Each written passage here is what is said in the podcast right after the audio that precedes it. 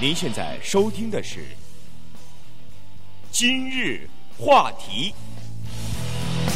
欢迎您收听由中讯和高宁为你主持的《今日话题》。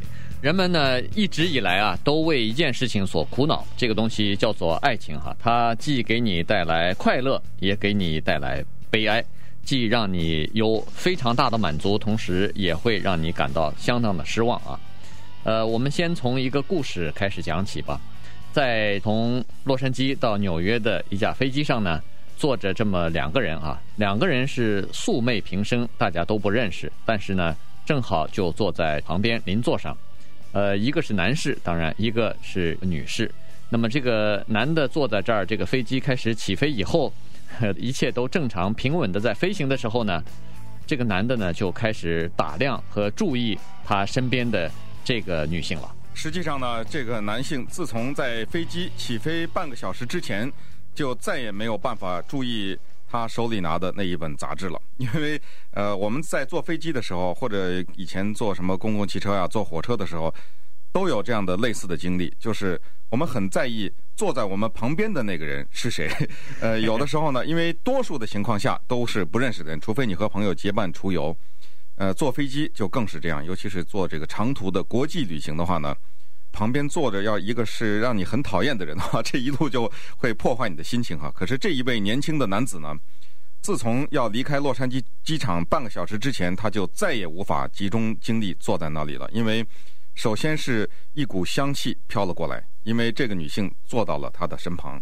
接下来呢，就像刚才高宁讲的哈，我想高宁可能也经常做这样的打量，他他就开始悄悄的。好像是漫不经心，但是大脑哈在以每秒钟几万转的速度，几分之一秒的情况下呢，就对这个女的的外形有了一个大概的印象。首先，他注意到了她的短头发，而且是那种栗子颜色的短头发。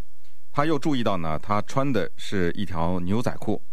他注意到她的手臂呢，略微显得有点细，这个是很多女性都是这样的哈，细细的这个手臂上呢。戴了一个不太相称的大的运动型的数字手表，嗯，然后呢，他同时也注意到了他手腕上有几点雀斑，嗯，不老老实实的坐飞机的瞎看什么？对，这个就是现代女子都是这样子嘛。但是呢，他注意到了这个女子的脸哈，这个非常宁静的、非常安详的面孔，他突然感觉到这个脸啊，像他好像在。早年在丹麦的一个博物馆看过的一幅油画，哈，完了完了。对，这个油画当时呢，给他一种感动，同时也给他一种伤感，哈，莫名其妙的有点悲哀。他觉得这个女子的脸呢，居然有点像那个，哈，当然真的像不像咱们不知道，但是 在他脑子里头呢，感觉到是很像。那这时候呢，他就猜测了，哈，第二个猜测开始了。他说这个纤细的这个手呢，似乎好像是可以做艺术，哈，大概是。拉个大提琴，拉个小提琴，嗯，或者呢，也可能是敲敲键盘哈，比如说是电脑做个程序设计啊，这个也有可能。或者呢，这双灵巧的手也可以做医生啊，或者也可以做这个有关于什么人类基因工程的，哦、呃，都可能哈。哎，看看不出来，这个女性到底是做什么职业，看不出来哈。嗯、那么她又开始进一步的想入非非，说：“哎呀，如果……”我现在可以触摸一下这个女子哈，可以稍微抚摸一下，比如说她的肩膀，呃，她的这个臀部，或者说可以静静的两个人待在一起看着她入睡，那那个时候的心情又是怎么样呢？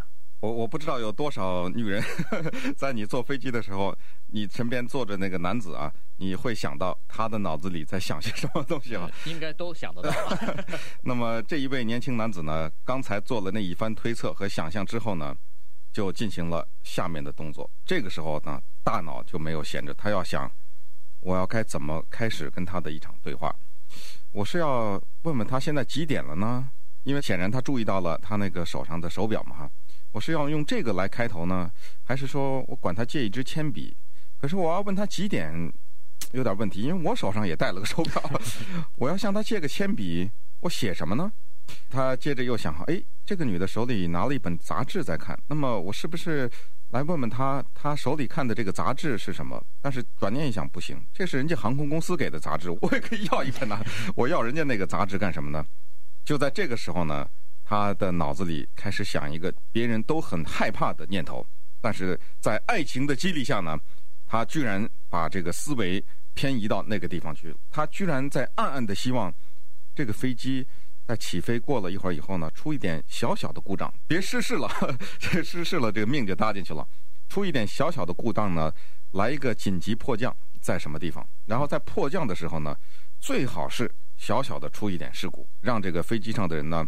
碰撞一下，而且最好是在很巧的一种情况下呢，这个女性由于听到这个飞机有可能出现状况，在惊慌之下呢，扑到了他的怀中，让他紧紧地抱在怀里，然后呢，就像是一个英雄救美一样哈。他呢，多年以后，两个人头发都已经白了，他会告诉这个女性说：“你还记得吗？当时要不是那一个飞机。”你你 你看看这个男的坐在那儿不老实哈，这个脑子里头想了这么多东西。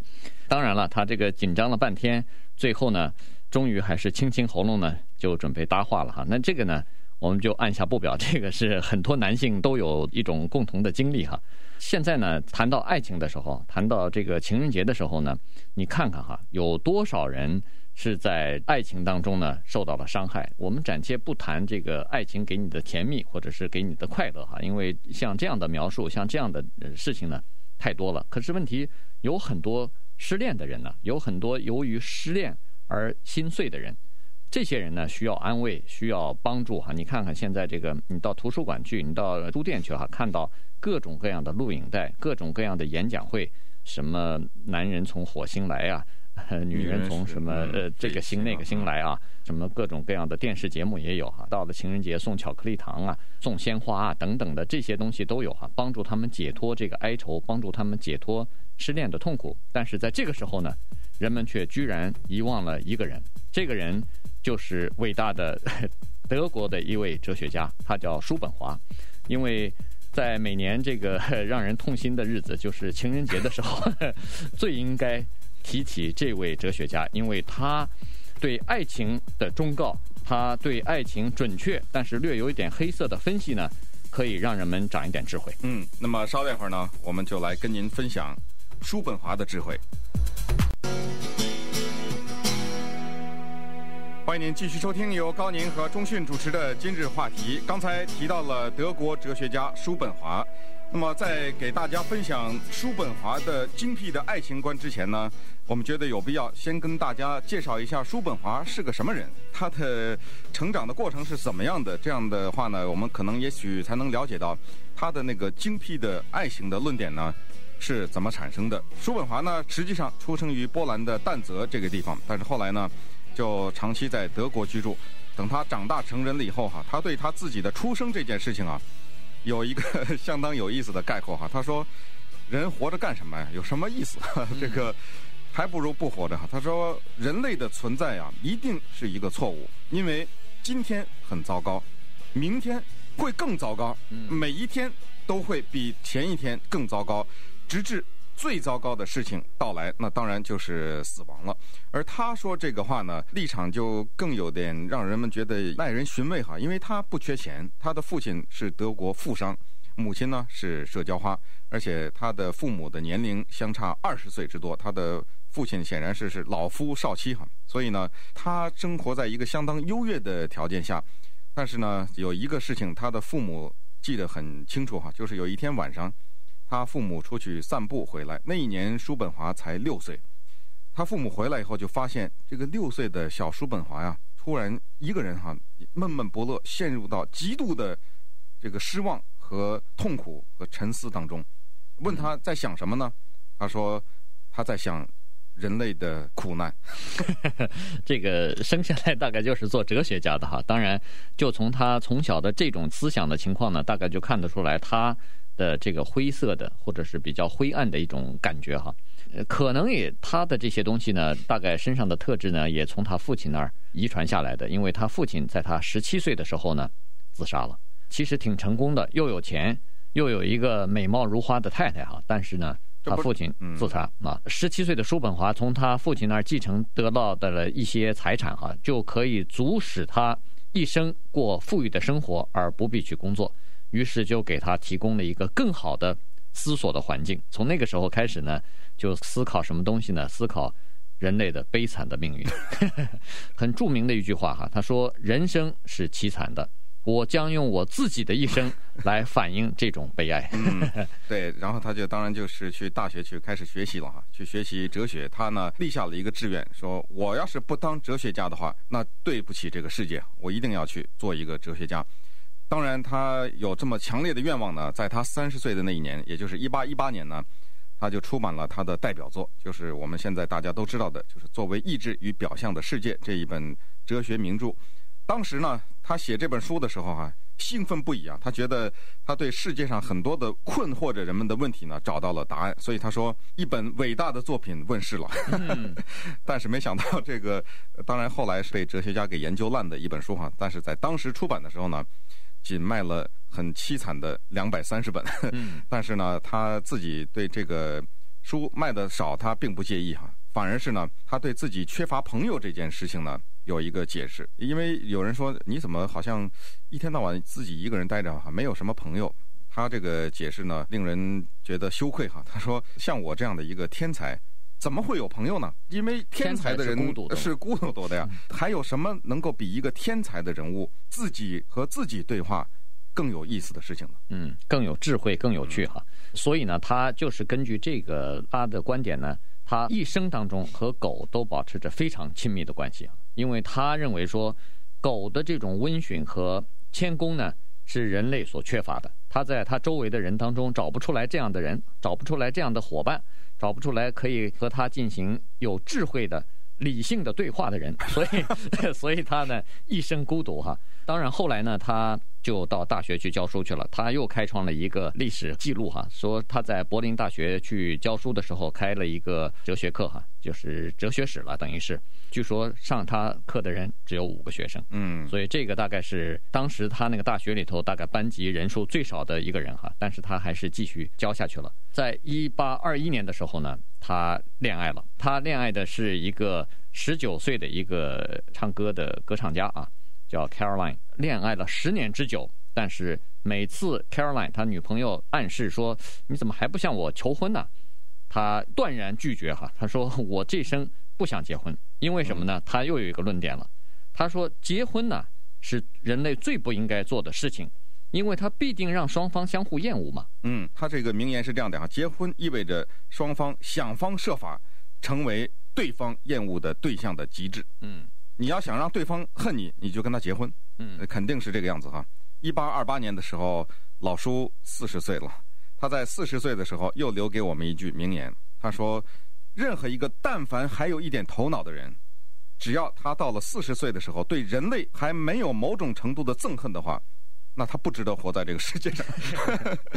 到了四十岁，看了这么多丑恶的东西，对人类还不憎恨，那白活了。这个叫做四十而不惑。他对四十而不惑的意思呢，是这样解释的：一八三一年，四十三岁的老叔本华呢又恋爱了。这次恋爱的这个姑娘呢，按照现在她应该被判刑哈，因为。还不到十七岁呢，人家那姑娘，她爱上人家了。Flora Weiss，她呢有一次是一大帮朋友聚会哈，坐在一个船上，她就向这个小女孩子呢表示殷勤，就拿了一串呢白色的葡萄献给了这个小女孩子，嗯，就对她表示关怀了哈。这个小女孩子呢，当然后来知道了这个叔本华是伟大的哲学家以后呢，她对这一段事情有一个记述，她在日记里是这样写的哈：对那一天叔本华给她葡萄这件事情，她说。我根本就不想要那些葡萄，而且我觉得恶心。为什么我觉得恶心？是因为那个老叔本华啊，他的手摸过那一串葡萄，这我怎么可能放在嘴里呢？但是为了不让他的尊严受到打击，我悄悄地趁他不注意的时候，把那一串葡萄一粒一粒地顺着那个船边呢扔到了水里，这一串葡萄顺着水就流走了。嗯。这个叔本华如果要是看到这段日记的话，真不知道该怎么样这个伤心落泪哈。在一八五一年，又过了二十年以后呢，他出版了一些散文集和警信集哈。那没有想到呢，他认为这个都是雕虫小技的这些小的作品呢，居然畅销不已。所以呢，他从那个时候开始才名声大噪哈，在全欧洲已经成了著名的哲学家，然后到处去演讲，大家就知道了他的一些观点了哈。那么，在一八六零年的时候，叔本华呢健康开始受到了威胁，在一次在外边散步的时候呢，突然他回来就感觉到喘不出气来哈，于是呢，他知道自己的生命呢已经走到尽头了。那这个时候他，呃，无可奈何的他说哈，其实我可以想象，也能够忍受这样一件事实，就是我知道我死了以后不久呢，这个虫子啊将把我的尸体啊吃掉。嗯，但是我不能容忍的是，我这么精辟的对爱情的这些哲学的理念哈。被那些庸俗的哲学家以后将会喋喋不休的来说。嗯，说到他的爱情理念呢，我们都知道很多哲学家在叔本华之前了，至少是对爱情这件事情不屑一顾。他们认为那是艺术家的事情，那是音乐家的事情，那是诗人的事情，那是吃饱了撑的那个文人骚客的事情哈。但是叔本华呢，对此大惑不解。他说：“爱情这件事情，它在我们生活的每一个小时都在打乱着我们的思绪。不管你做的是多么重要的工作，不管你是国王，你是帝王，还是一个普通的在大街上卖东西的小贩，都要为这件事情所困扰。多少人要为这个爱情献出健康的代价，要付出财富的代价，要付出地位的代价，甚至要付出生命。对这样的东西，哲学家为什么不去研究呢？又有多少人？”大惑不解地说：“哎呀，一朵鲜花插在了牛粪上。像他这么一个有智慧的人，为是为什么找那么一个呃大脑空空的男人或者女人呢？实际上，叔本华对这些问题早有精确的解释。”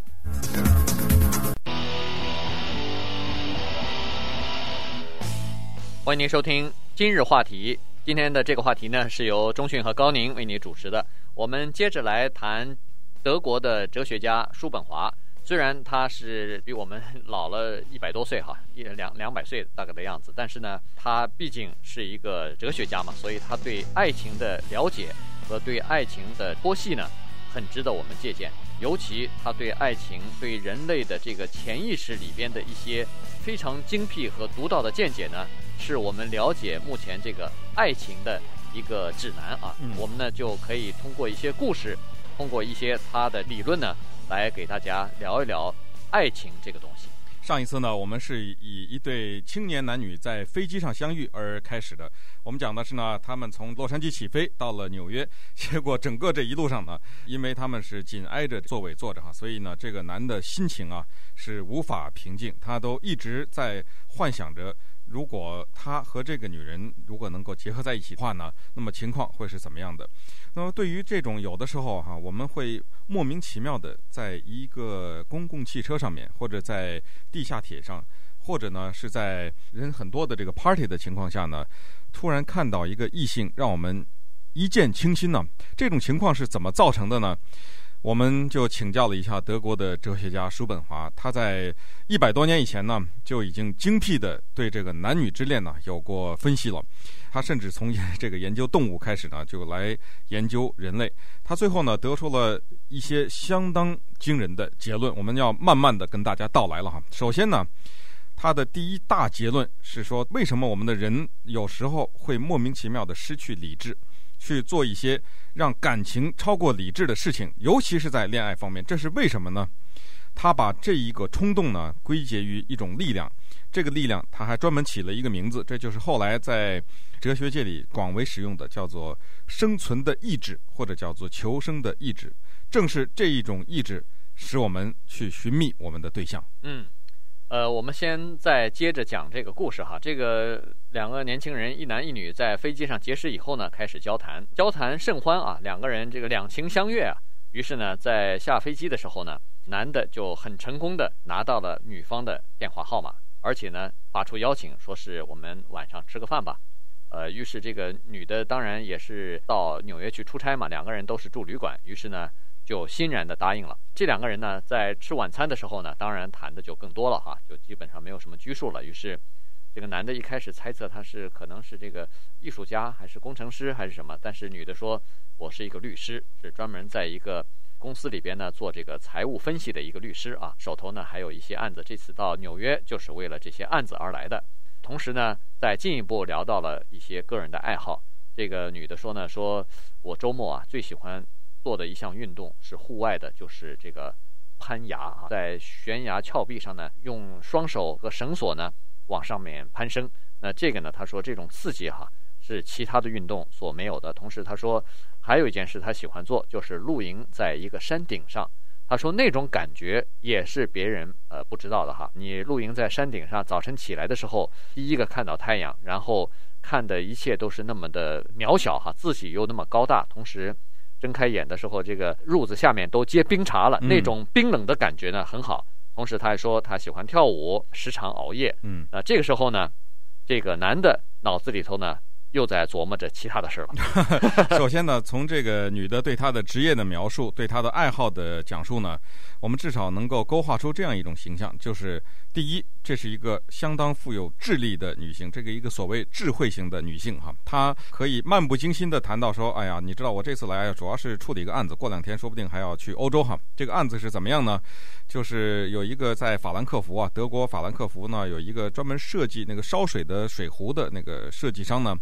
他好像是涉嫌侵犯了英国一家也是这个设计水壶这个公司的专利权了哈，所以呢，我们公司要派我去处理这个事情。你可能不知道，在英国呢，一九七七年的时候通过了一个新的叫做专利法案，根据那个专利法案的第六十条第一款第 A 项上面，呃，有一项呢是针对这个案子呢是有一个特别专门的规定的，所以我要是去处理这个事情。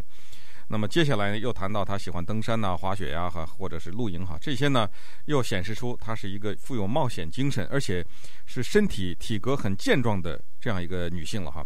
那么同时又说她喜欢跳舞，从这个一点呢，又可以看出来她是一个非常注意线条美，至少是身体各个部分的协调性很强的一个女性。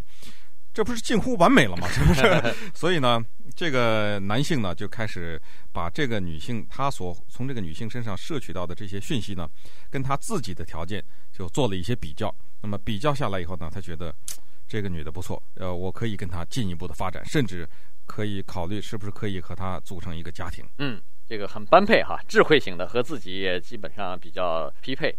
这个时候哈。叔本华就开始分析了。哦、他说：“为什么人类会产生爱情？为什么人类对一个陌生的异性，哈，在经过一番的打量和探测之后呢，会伸出触角来？”他说：“这个呢，就是因为人需要一种东西，叫做爱情。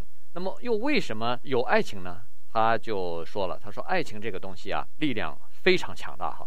那么，他。”强大到什么程度呢？它强大到可以使人们放弃自己本来就已经有的这种理智的规划和正常的判断力，让你盲目啊！这个时候呢，他就运用了他的这个生存意念的这个理论了。